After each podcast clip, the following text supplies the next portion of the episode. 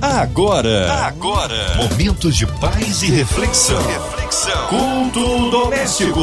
A palavra de Deus para o seu coração com Márcia Cartier. Juntos em mais um culto doméstico, é para abrir o coração. É, porque Deus quer falar, Deus quer abençoar, sua mão está estendida para abençoar as nossas vidas. Portanto, vamos juntos aí para mais um culto doméstico. Hoje com o nosso querido bispo Luiz Fernando Rames, ele que é da Igreja Metodista Wesleyana na oitava região eclesiástica. Paz, bispo! Olá, queridos irmãos, a paz do Senhor. Aqui quem fala é o bispo Luiz Fernando Rames, bispo da Igreja Metodista Wesleyana. E eu quero cumprimentar a irmã Márcia Cartier pela belíssima condução de todo esse culto e também a todos os ouvintes da Rádio 93 FM. Amém. Um abraço a todos da Igreja Metodista Wesleyana na oitava região eclesiástica. E hoje a palavra no Antigo Testamento, Bispo Luiz. Olha, dentro de instantes eu quero trazer uma palavra de Deus baseado no livro de Deuteronômio, no capítulo 7, os versos de 7 a 11. A palavra de Deus para o seu coração. Vamos ler juntos? Vamos ler com calma, pausadamente, para que todos possam acompanhar.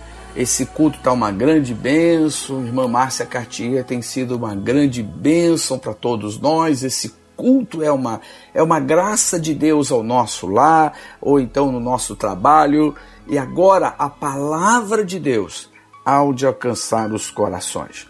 Vamos ler Deuteronômio, capítulo 7, os versos de 7 a 11. Olha o que diz a palavra de Deus.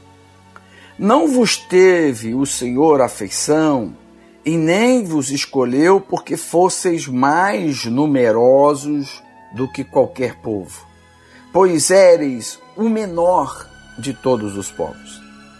Mas porque o Senhor vos amava, e para guardar o juramento que fizera a vossos pais, o Senhor vos tirou com mão poderosa e vos resgatou da casa da servidão, do poder de Faraó, rei do Egito. Saberás, pois, que o Senhor teu Deus é Deus, o Deus fiel que guarda a aliança e a misericórdia até mil gerações aos que o amam e cumprem os seus mandamentos. E dá o pago diretamente aos que o odeiam, fazendo-os perecer. Não será demorado para com o que o odeia, prontamente lhe retribuirá. Guarda, pois, os mandamentos e os estatutos e os juízos que hoje eu te mando. Deuteronômio, capítulo 7. Que Deus nos abençoe nessa palavra. Meus irmãos, todos nós que já temos algum conhecimento bíblico ou do estudo da Bíblia, a gente conhece que o livro de Deuteronômio é uma repetição da lei. O povo de Israel agora está se preparando para a jornada militar na Terra Prometida. Eles já fizeram tantas batalhas, Moisés os, os capitaneou, Moisés os liderou na jornada pelo deserto, mas agora a vida de Moisés está acabando, o tempo dele com Israel está acabando, portanto, Moisés se preocupa em repetir toda a lei e todos os mandamentos de Deus a Israel. Veja que é importante a gente repetir, veja que é importante essa coisa pedagógica da repetição. É por isso até que a ceia nas igrejas cristãs, ela normalmente ela é mensal, para que seja um ato pedagógico, repetitivo de instrução.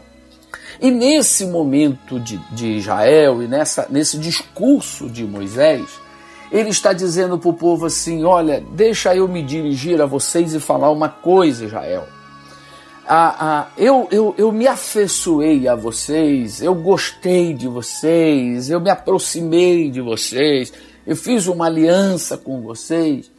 Não é porque vocês eram o, o maior povo, os mais numerosos da terra, nem que, nem, nem que vocês eram os mais poderosos e fortes. Não.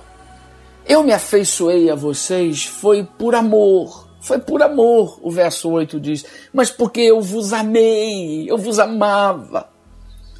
Então eu, eu encontro aqui, irmãos, um, um ponto de partida para a meditação dessa noite, e para dizer a todos os ouvintes da Rádio 93 que o relacionamento de Deus com o seu povo, que o relacionamento de Deus que Ele tem comigo e com você, com aqueles que, que eh, se chamam pelo seu nome, não é um relacionamento baseado em méritos, não é um relacionamento baseado naquilo que eu tenho a oferecer a Deus. Porque esse tipo de relacionamento é um relacionamento é, idolátrico, é um relacionamento onde o adorador oferece um tributo a uma divindade e a divindade, se gostar, o retribui favoravelmente. Não. No caso de Deus, não foi assim de Deus de Israel. Ele está dizendo: olha, eu me afeiçoei a vocês, eu me aproximei de vocês, eu me relaciono com vocês. Não é porque vocês têm méritos, não é porque na balança dos méritos, é, é, ou o lado da balança dos méritos está pesando mais do que dos deméritos. Não. Ele está dizendo que o relacionamento dele com Israel se baseou puramente em amor. Deus simplesmente desejou gostar de nós e gostou, nos amou, o coração dele nos amou. Por isso que a Bíblia diz que Deus é amor. Embora alguns na sociedade hoje achem que o amor é Deus. Não, o amor não é Deus. Mas Deus, a Bíblia diz que ele é amor. É, é, essa é, é, uma, é, uma, é uma, um consolo para nós, isso é, é, deve ser um impulso para a nossa vida cristã, para a nossa caminhada cristã, porque é, o que nós temos a oferecer ao Senhor? O que, que a gente pode oferecer? Um culto? A gente pode oferecer o que? Uma, uma, uma hora de oração por dia? A gente pode oferecer a Deus o que? Um jejum de 30, de 40 dias? Será que isso conquistaria o coração de Deus? Não. O coração de Deus já foi conquistado pela, por, por, é, por nós quando Ele decidiu nos amar. Ele invocou o amor sobre nós, ele derramou o amor sobre nós, e isso é suficientemente glorioso para sabermos. Por que, que eu digo isso? Porque há uma tendência de que quando nós fazemos alguma coisa religiosa e de proveito, quando nós damos o nosso dízimo, ou quando a gente evangeliza, ou quando a gente vai para os cultos, a gente então tem a sensação de que Deus está se agradando e me amando mais do que antes. Claro que ter atitudes e gestos de amor é importante, daqui a pouquinho eu vou falar sobre isso, mas o amor de Deus, ele não se baseia nos méritos, naquilo que eu posso oferecer, mas sim naquilo que eu sou nele. É o amor dele que olha para mim e me conquista e me revela e me, e me posiciona nos lugares celestiais. É claro que aí é um segundo ponto, porque ele mesmo chega a dizer de que nós precisamos guardar a aliança, porque ele é um Deus fiel e que guarda a aliança. Por que isso? Porque todo amor, isso é um segundo ponto, porque se no primeiro ponto eu afirmo de que o relacionamento com Deus não se baseia em méritos ou deméritos, mas sim na graça e no amor, eu também quero agora afirmar de que amor, amor verdadeiro, amor que de fato é amor, necessita de compromisso. Verdade, você está dizendo amém aí. Amor que é amor necessita de compromisso. Por exemplo, se um marido ama a esposa, ele não pode ter olhos para todas as mulheres ou desprezar dele. Não, se ele ama, ele tem um compromisso de fidelidade com a sua esposa. Um, um, amigo que ama outro amigo, uma amiga que ama outro amigo, vai ser leal à amizade, vai ser leal ao companheirismo, será companheiro, andarão juntos, estarão em momentos é, de fidelidade e de compromisso. Quem ama também gosta de presentear.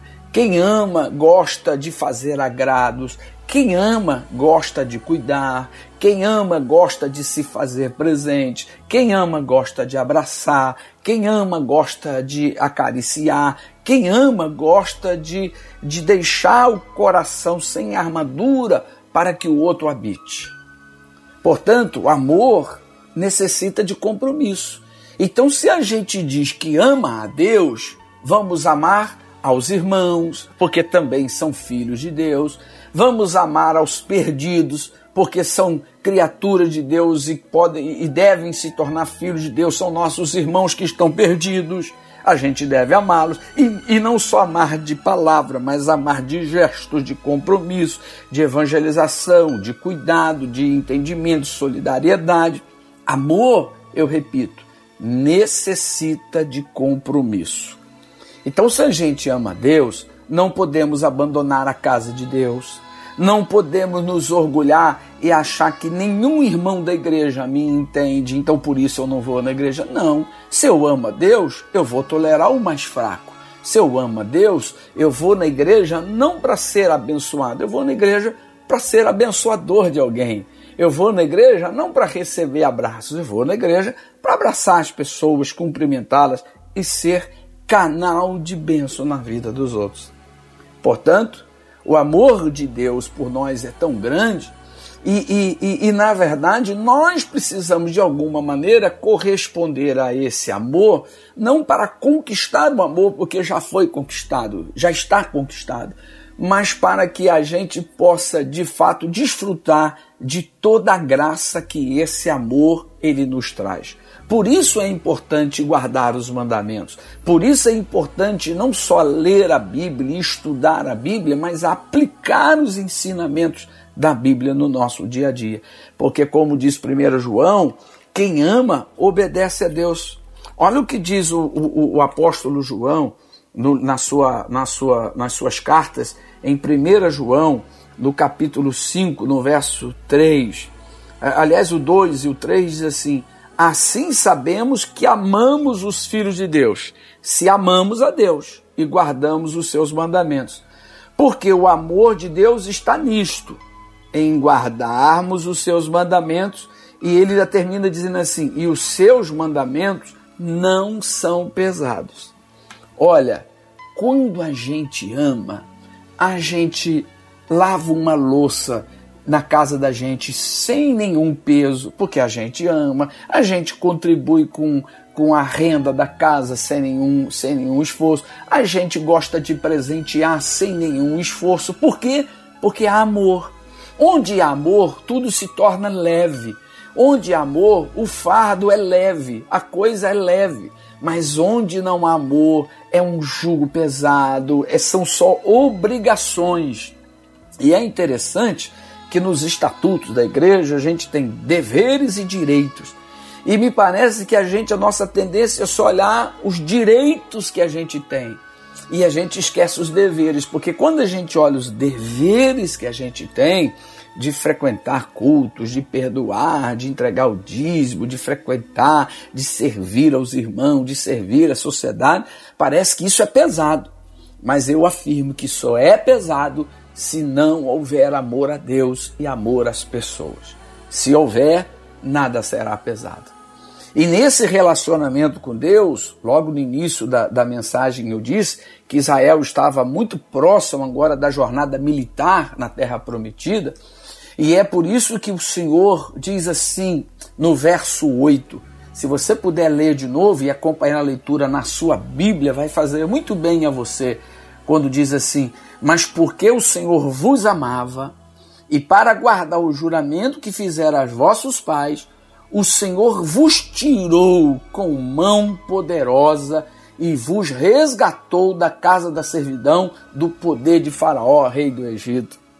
Me parece que Deus está dando agora uma dose de coragem para aquele povo, dizendo o seguinte: olha, diante de vocês existem grandes desafios, porque ele diz mesmo no verso 1 desse capítulo 7 que ele ia expulsar os Eteus, os Amorreus, os Girgazeus, os Cananeus, os Ferezeus, os Eveus, os Jebuseus, sete nações que o próprio Deus disse assim: ó, essas nações são mais fortes do que vocês.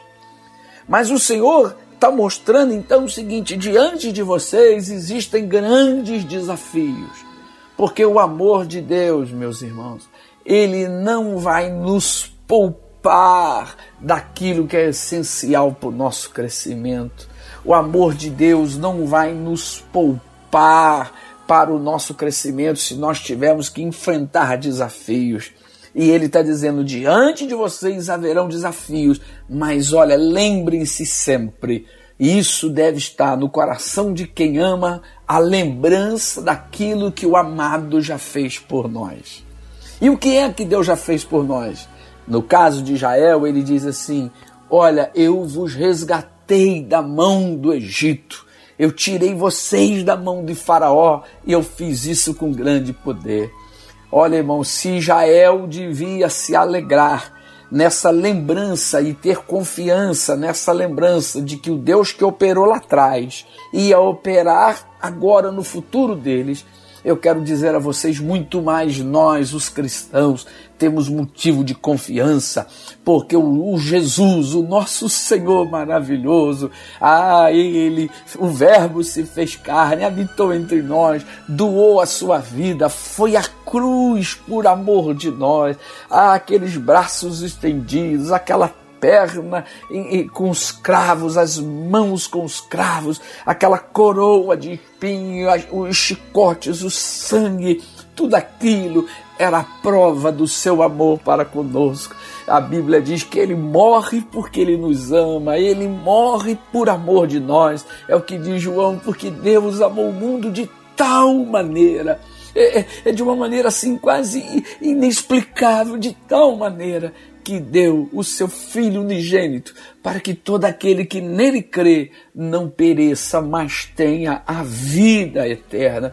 Portanto, meus irmãos, o, o, o, Senhor, o Senhor Jesus, que veio a esse mundo há dois mil anos atrás para nos resgatar. Ele é a nossa esperança, porque ao terceiro dia ele ressuscitou. Então, nós somos uma comunidade que ama Deus, a um Deus que está vivo, a um Deus que de fato sofreu, morreu, foi sepultado, mas ao terceiro dia ressuscitou. Ressuscitou porque ele me ama, ressuscitou para me fazer caminhar, me ressuscitou para que eu não tenha medo diante do desafio ressuscitou para que eu nunca tenha dúvida do amor dele por mim, para que eu nunca duvide que ele me ama, para que eu nunca duvide que ele me quer, para que eu nunca duvide que ele de fato tem propósito com a minha vida e com a minha família.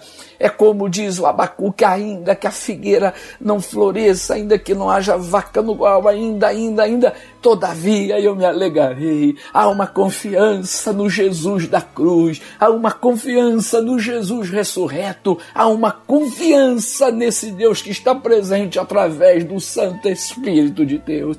E eu sei que você que está ouvindo essa pregação pode estar sentindo a presença de Deus. Desfrute agora desse carinho de Deus, desse amor de Deus que Ele diz para você: Você é minha filha amada, você é meu filho querido. Eu te amo, eu te vejo, eu te contemplo, eu sei o teu nome, eu sei teu endereço, eu sei tua história.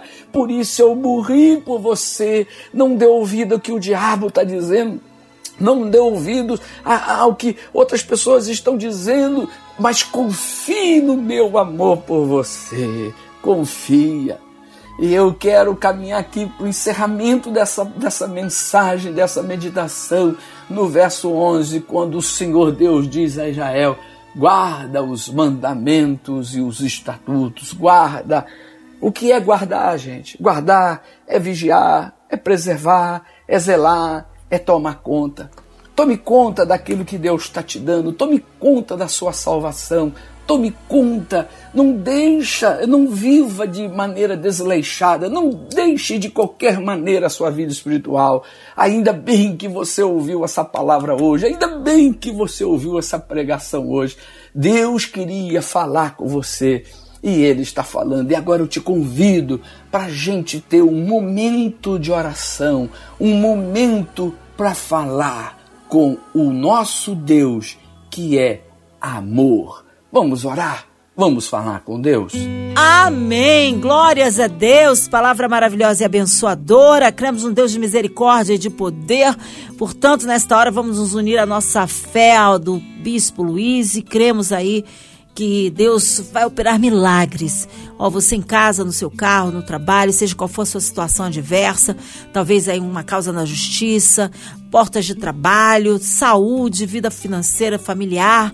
Olha, pela cidade do Rio de Janeiro, pelo nosso Brasil, pelo louvorzão na Quinta da Boa Vista, por toda a equipe da 93, por todo o nosso Cast MK, pela nossa irmã Evelise de Oliveira, Marina de Oliveira, Andréa Mari Família, Cristina Xista e Família, pelo nosso sonoplasta Fabiano e toda a sua família. Você talvez encarcerado no hospital, numa clínica, perto de longe, com o coração enlutado, pela cidade do Rio de Janeiro, pelo nosso Brasil, autoridades governamentais, pelos nossos pastores, bispos, pelo Bispo Luiz Fernando, sua vida, família e ministério. Vamos orar? Bispo Luiz, oremos. Pai querido, nessa hora de oração, nessa hora em que o Brasil inteiro e o mundo inteiro se reúnem para orar, ah, Senhor, obrigado pela Rádio 93, a diretoria dessa rádio, a gravadora MK. Obrigado, Senhor, por eles abrirem esse espaço, esse culto. Ah, Senhor, e quanta gente tem sofrido. Oh, Deus, agora em Angra dos Reis, as pessoas morreram. Em Petrópolis, quanta gente ainda em sofrimento. Meu Deus, tem misericórdia dessas pessoas. Ah, Deus, nós te louvamos porque parece que estamos saindo da pandemia, mas, Senhor, continua nos guardando. Abençoa quem está enfermo, os profissionais da saúde, aqueles que ainda sofrem com o luto. Meu Deus, meu Deus, meu Deus. Ah, que todos possam provar do teu amor e do teu cuidado diário, Senhor. Não nos deixe, ó Deus, a, a, a sofrer com o pensamento de que o Senhor não nos ama. Pelo contrário, tem misericórdia de nós, ainda que tenha tragédia, ainda que a casa foi perdida, ainda que um ente querido e um amigo se perdeu, mas nós continuamos louvando e confiando que o Senhor é um Deus de amor. Em nome de Jesus a gente ora e a gente agradece. Amém e amém. Amém! Glórias a Deus! Deus é tremendo, Ele é fiel, Ele é bom em todo tempo, em todo tempo Deus é bom. Bispo Luiz, é sempre uma honra recebê-lo aqui no Culto Doméstico. Horários de culto, contatos, mídias sociais e suas considerações finais. Que Deus te abençoe. Que Deus abençoe sua vida. Eu agradeço aqui a irmã Márcia Cartier, a toda a Rádio 93 por esse espaço para poder trazer a mensagem de Deus. Também a você ouvinte, que o amor de Deus te alcance de maneira linda e poderosa.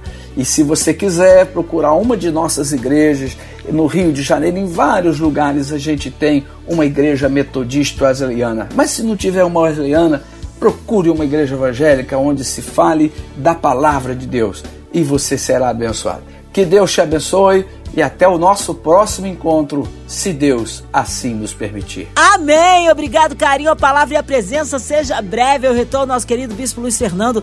E você, ouvinte amado, continue aqui, tem mais palavras de vida para o seu coração. Lembrando, segunda a sexta, na Sua 93, você ouve o Culto Doméstico e também podcast nas plataformas digitais.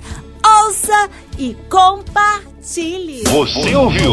Você ouviu? Momentos de paz e reflexão. reflexão. Culto doméstico. A palavra de Deus para o seu coração.